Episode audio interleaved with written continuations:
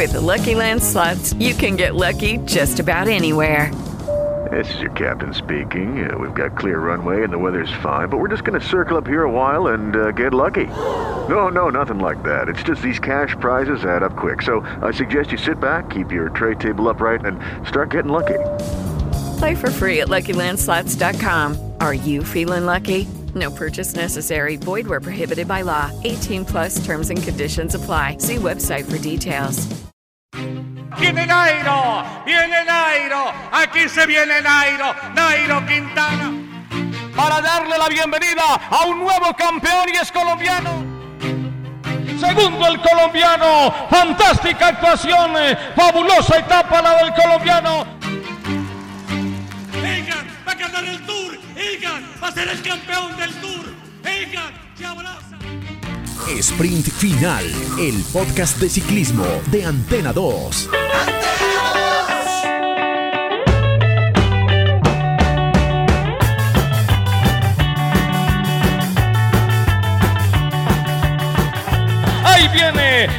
Entre barandas, levantado sobre pedales el pedalista. Primo Rogli se sienta ahora sobre el sillín. Aquí está levantando, abriendo los brazos y gana la etapa Rogli. Rogli gana la etapa. Esperamos al segundo. Atención que viene Tibó Pino. Pino entra Tibó Pino segundo. Emanuel Buchmann, Guillón Martán, Nairo Quintana, Miguel Ángel López está entrando. El pedalista Daniel Felipe Martínez, Miquel. Ingresó también aquí el pedalista de Colombia, Daniel Felipe Martínez. Victoria de etapa para el corredor Primo Rogli, el campeón nacional de Eslovenia, gana esta etapa llena de gran ciclismo en la Criterium de Dauphiné.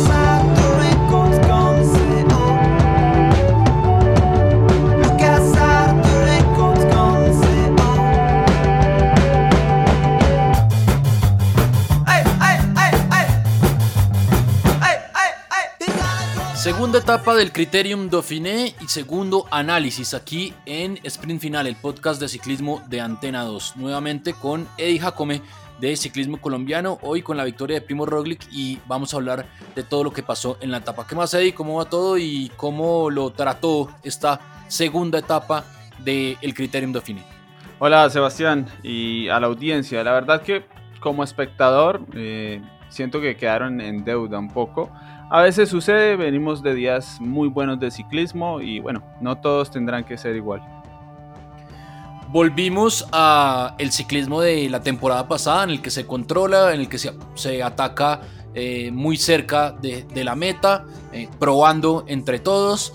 Eh, significativamente, pues en esta etapa un poco mmm, larga, digamos, y, fuerte, con mmm, cuatro premios de montaña, 135 kilómetros larga, no, es la más corta en realidad de, de, la carrera, pero con una llegada en un fuera de categoría, una etapa que transcurrió con normalidad, con una fuga que después se controló y cuando se estaba intentando controlar, pues tuvimos la mala noticia y la mala fortuna de que Sergio Higuita se fue contra un separador, no vio una señal de tránsito y se cayó. Creo que esa es la primera gran noticia que entrega eh, esta etapa para ya después entrar a hablar de lo que sucedió en cuanto a resultados, pero eh, pues Higuita obviamente entró eh, lejos, entró cortado, igual eh, el IF tenía una persona, un, un, gregario acompañándolo para tratar de conectar, pero seguramente, pues, y estamos a la expectativa de lo que haya podido pasar, pero seguramente quedó afectado Sergio Higuita, ¿no?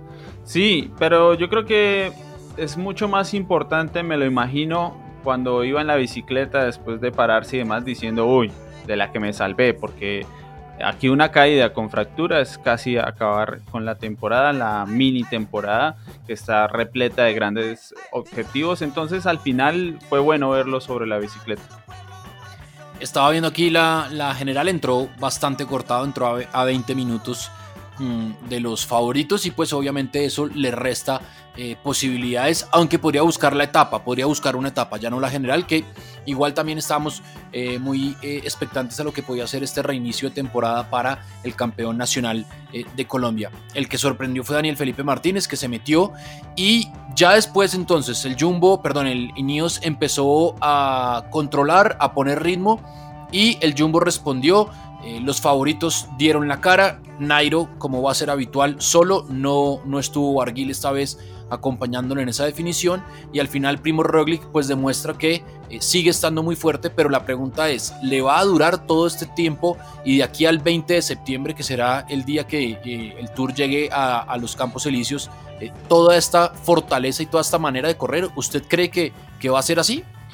Uy, esa pregunta yo creo que va a ser la de moda en estos días. Eh, hay unos antecedentes, eh, Tour de France 2018, Giro de Italia 2019, donde anticipó bastante su estado de forma, su pico de forma, y mm, falló, no le alcanzó al final. La Vuelta a España del año pasado la ganó muy dominante, más o menos como está haciendo ahora, pero no tenía ese antecedente de venir tan fuerte semanas anteriores. Así que yo creo que tenemos un tiempo más para seguirlo analizando.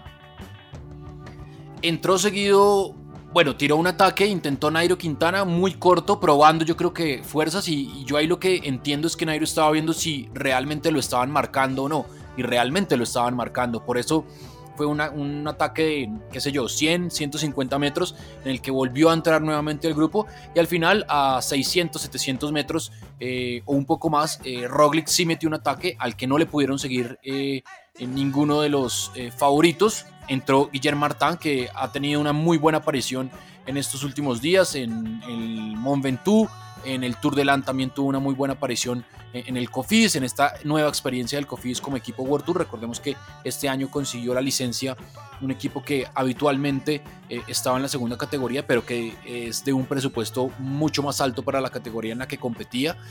Y eh, apareció también Thibaut Pinot, que no lo habíamos visto, que también estábamos a la expectativa de lo que podía presentar el líder del FDJ y eh, se metieron en, en, esa pelea por la general estos corredores. Después entraron los cuatro colombianos, Egan Bernal, Nairo Quintana, eh, Miguel Ángel López y Daniel Felipe Martínez, que sorprendió ahí en la definición, ¿no, Eddie?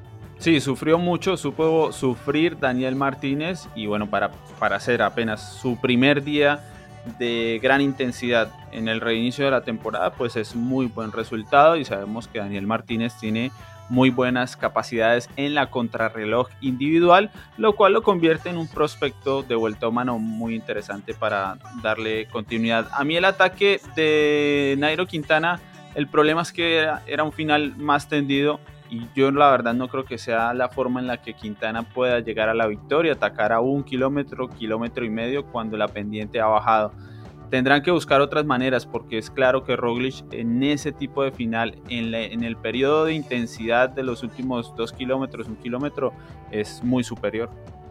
Sin duda, eh, seguramente es mucho más potente y necesita menos fuerza. Ahí lo que necesita es potencia para eh, empezar a, mover y, a sacar diferencia. Y en esa, mm, digamos que paridad que tiene, yo a Roglic lo veo mucho más parecido a, Egan que a Nairo, obviamente eh, por sus condiciones y por su biotipo. Ha demostrado el esloveno estar mucho más fuerte que Egan, ¿no? Hoy Egan tampoco se le vio cómodo como normalmente se le ven las definiciones y parece que puede ser una semana en la que está guardando, en la que está eh, regulando las fuerzas para entrar eh, a afrontar la preparación del tour como debe ser. Eso es lo que yo entiendo, pero, pero yo a Egan lo vi sufrir hoy.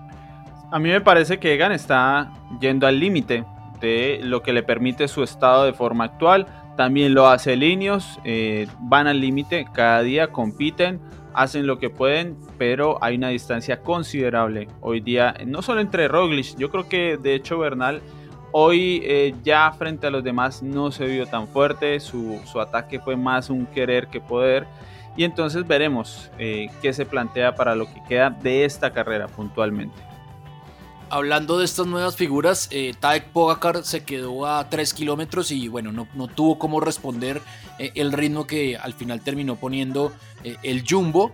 Y quizá es una de las eh, también interrogantes, ¿no? ¿Cómo va a llegar Tadek Pogacar que, que sin duda alguna es llamativa la, la, la, aparición de este esloveno que fue segundo en los nacionales de ruta de su país y que es una de las promesas del UAE?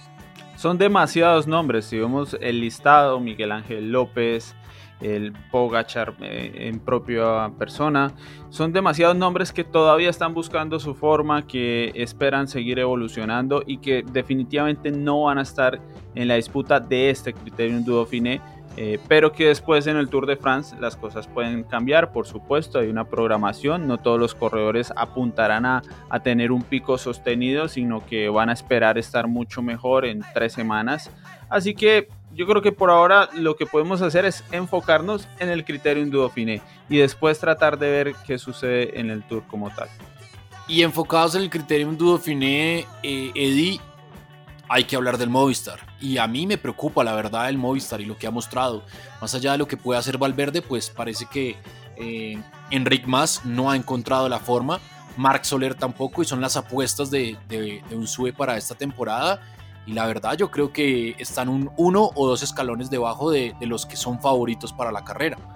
Eso sí pasa a ser preocupante porque la distancia ya es muy notoria. Una cosa es estar como Bernal, como Quintana, como López, que están ahí, pero todavía no les alcanza para competir por una victoria.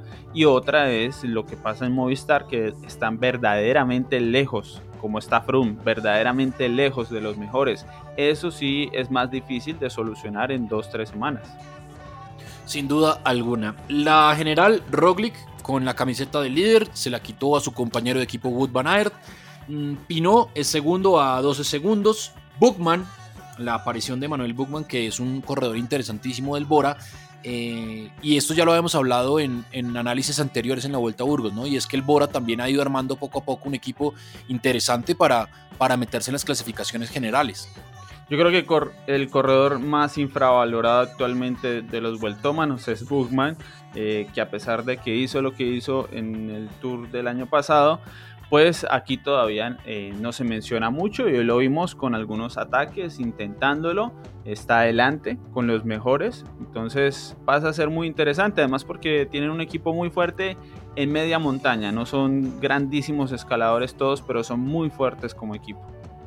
Sin duda, es uno de los equipos que puede ser eh, uno de los gallos tapados. El cuarto es Egan Bernal a 16 eh, segundos. Martán, el hombre del Cofis del que ya habíamos hablado, a 18. Y a 20 segundos están Quintana, Portelanda, López y Martínez. La buena noticia para el ciclismo colombiano es que hay cuatro eh, corredores en disputa de la carrera. Yo creo que hasta ahí, de ahí en adelante o de ahí para abajo, pues están ya, entran a un minuto nueve segundos y creo que eh, el top 10 todavía tiene posibilidades de quedarse con la carrera. Ojalá sea algún colombiano.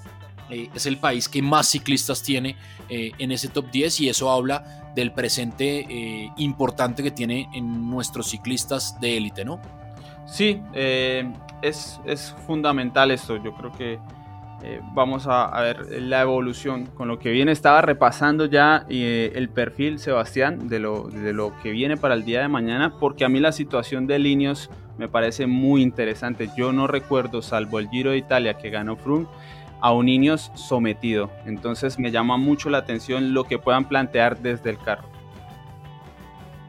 Habrá que ver eh, qué sucede mañana, cómo será la disposición táctica de eh, pensando en esta etapa también eh, de 157 kilómetros con dos puertos de montaña, casi que también es un unipuerto con llegada en uno de primera categoría y antes hay uno de horse categoría, es decir, de fuera de categoría. Correnc eh, y San Martín de Belif será eh, el recorrido, 157 kilómetros. ¿Qué espera usted para mañana, Yo de verdad espero eh, una actitud diferente de tanto corredor de prestigio que hay en este criterio Dauphiné, porque está claro que ganarle a Roglic otra vez en un final, en una subida que es tendida al 6%, que no tiene un final durísimo como para decir que cambia el terreno y quizás exista una posibilidad. En cambio se tiene un Col de la Madeleine que es una subida tremenda yo de verdad espero que ahí alguien apueste. En primera instancia me parece que Linios tiene más o menos la posibilidad de intentarlo y que luego algún corredor más se sume a la aventura. Quisiera ver una selección eh, desde el Col de la Madeleine, pero me parece que como eh, están corriendo en este Dauphiné, eh, vamos a tener algo muy parecido a lo que sucedió hoy en el, en el último puerto con, con la llegada eh, en, el premio de, primera categoría. El Col de la Madeleine es durísimo, son 17.8 kilómetros con una media de, de, del 8% y con rampas de, de, hasta el 10% iniciando el puerto, es un, un mítico puerto pero no sé si ahí se vaya a hacer la selección. Quisiera, ojalá, y sería eh, espectacular ver una selección ahí y, después ver cómo van a trabajar los equipos desde ahí a meta, pero creo que van a protegerse mucho los equipos, no, no sé cómo, cómo lo, lo, lo entiende usted. Sí, yo tengo claro que la mayor probabilidad es que otra vez tengamos más o menos un embalaje en la montaña, una victoria de Roglic o que quizás llegue la fuga pero eh, lo que espero, me refiero un poco del, del punto de honor, de la dignidad de, estos equipos, sobre todo un equipo como el Linios, con esos corredores que tienen, es que empiecen a probar cosas diferentes. Y además que eso les puede servir para una posible situación en el Tour si las cosas siguen tal como las hemos visto hasta el momento probar a correr diferente, porque ellos están acostumbrados a correr como está corriendo el Jumbo y si sencillamente no tienen cómo, pues hay que buscar alternativas. Sin duda, esperemos a ver si de pronto mañana el Ineos sorprende desde antes o por qué no otro equipo, no veo quién, pero sería eh, espectacular en cuanto al ciclismo llamativo y, ofensivo ver una selección en el Col de la Madeleine. Eddie, nos encontramos mañana entonces y estaremos muy pendientes de lo que suceda en el Criterium Dauphiné que termina siendo un e, excelente prólogo y abrebocas para lo que será el Tour de Francia eh, que arranca el 29 de agosto. Muy bien, nos oímos mañana, ojalá con un día mucho más entretenido de ciclismo. Ya saben, estamos en todas las plataformas digitales de audio on demand y también en nuestras páginas de internet en rcnradio.com y en antena2.com. Esto es Sprint Final, nos encontramos mañana con más Criterium Dauphiné.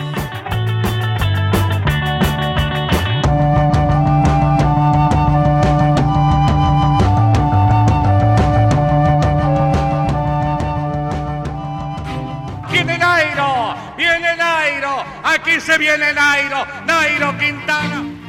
Para darle la bienvenida a un nuevo campeón y es colombiano. Segundo el colombiano, fantástica actuación, fabulosa etapa la del colombiano. Egan va a ganar el Tour, Egan va a ser el campeón del Tour, Egan se abraza. Sprint Final, el podcast de ciclismo de Antena 2. Judy was boring. Hello. Then Judy discovered chumbacasino.com. It's my little escape. Now Judy's the life of the party. Oh, baby, Mama's bringing home the bacon. Whoa. Take it easy, Judy. The Chumba life is for everybody. So go to ChumbaCasino.com and play over 100 casino style games. Join today and play for free for your chance to redeem some serious prizes. chumba ChumbaCasino.com.